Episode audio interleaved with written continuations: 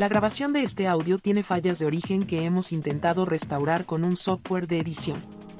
Pueden presentarse desperfectos de audio.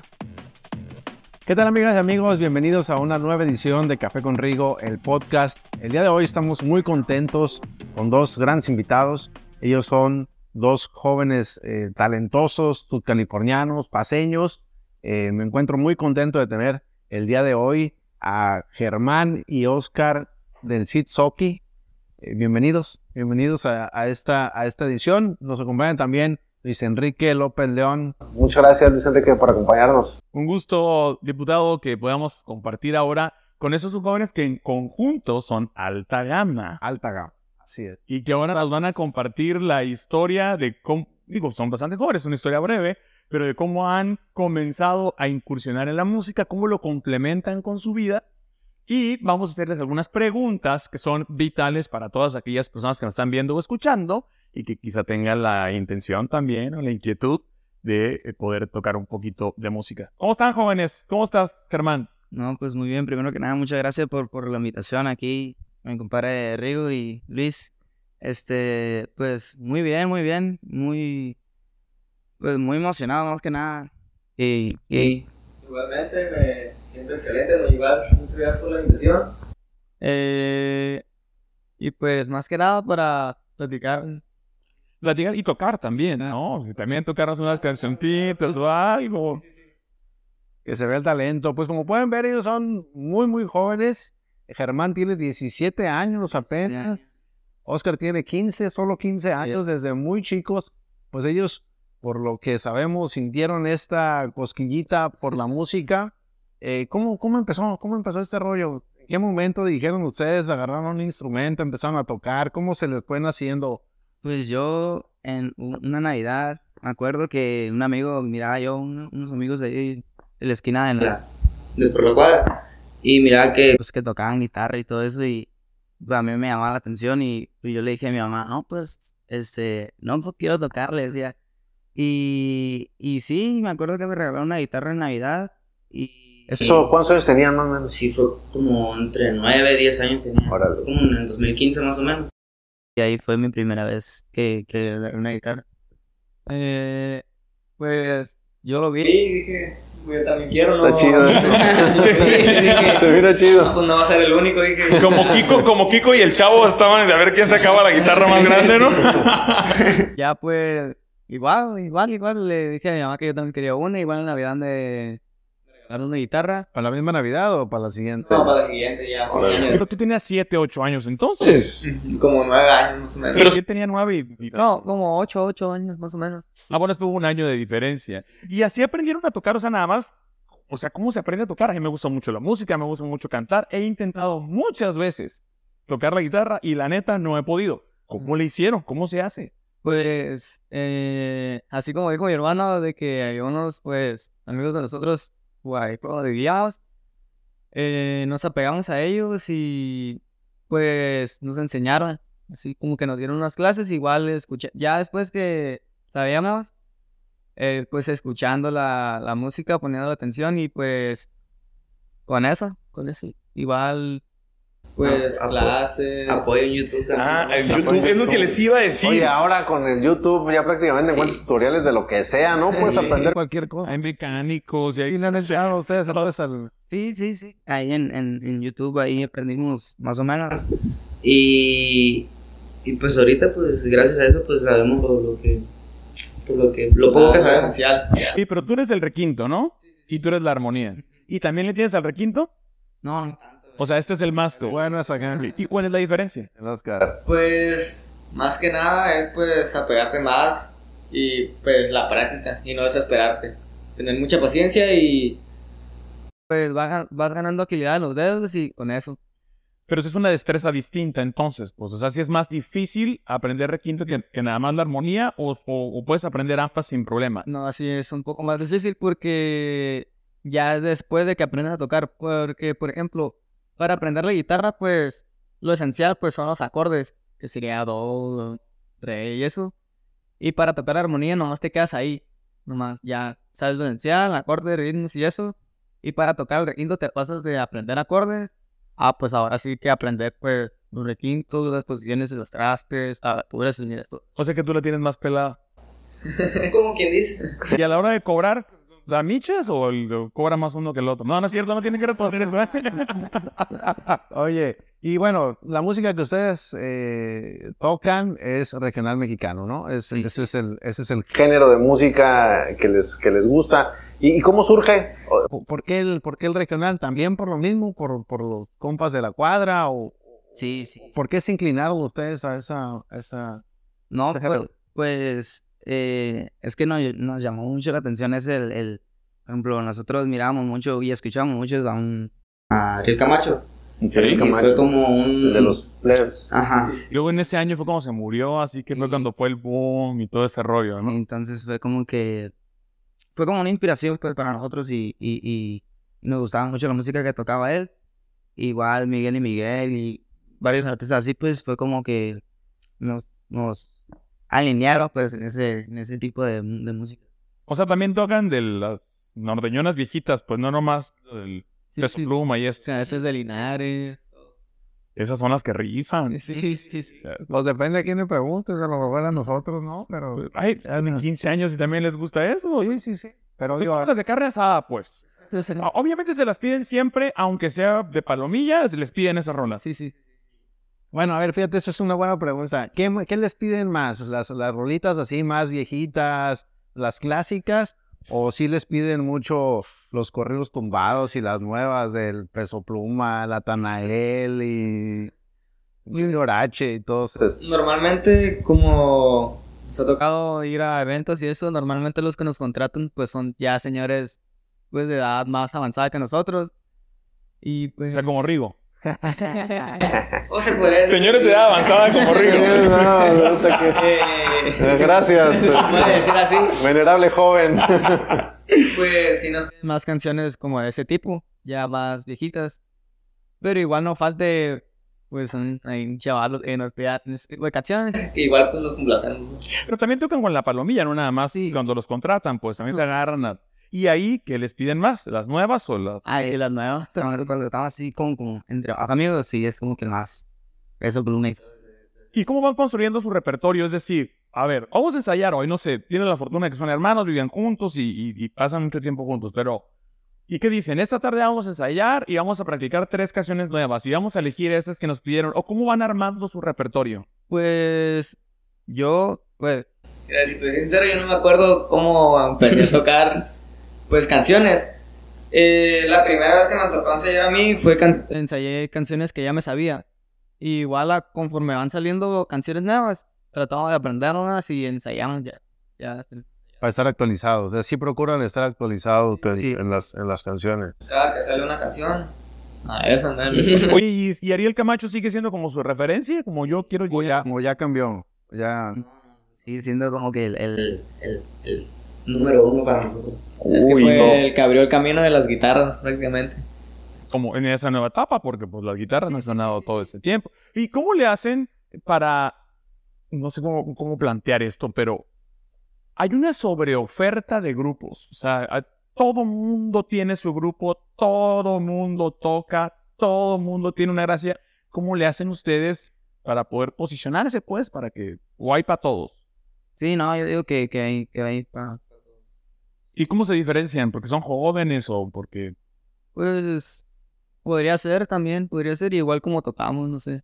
¿Cómo buscan diferenciarse? O sea, sí por cómo tocan, más que por, ah, son los- el grupo de los chavitos, de los más chavitos. Yo digo que también por, por el carácter que le, que le damos en los eventos de, por ejemplo, Tener la nuestro actitud. estilo.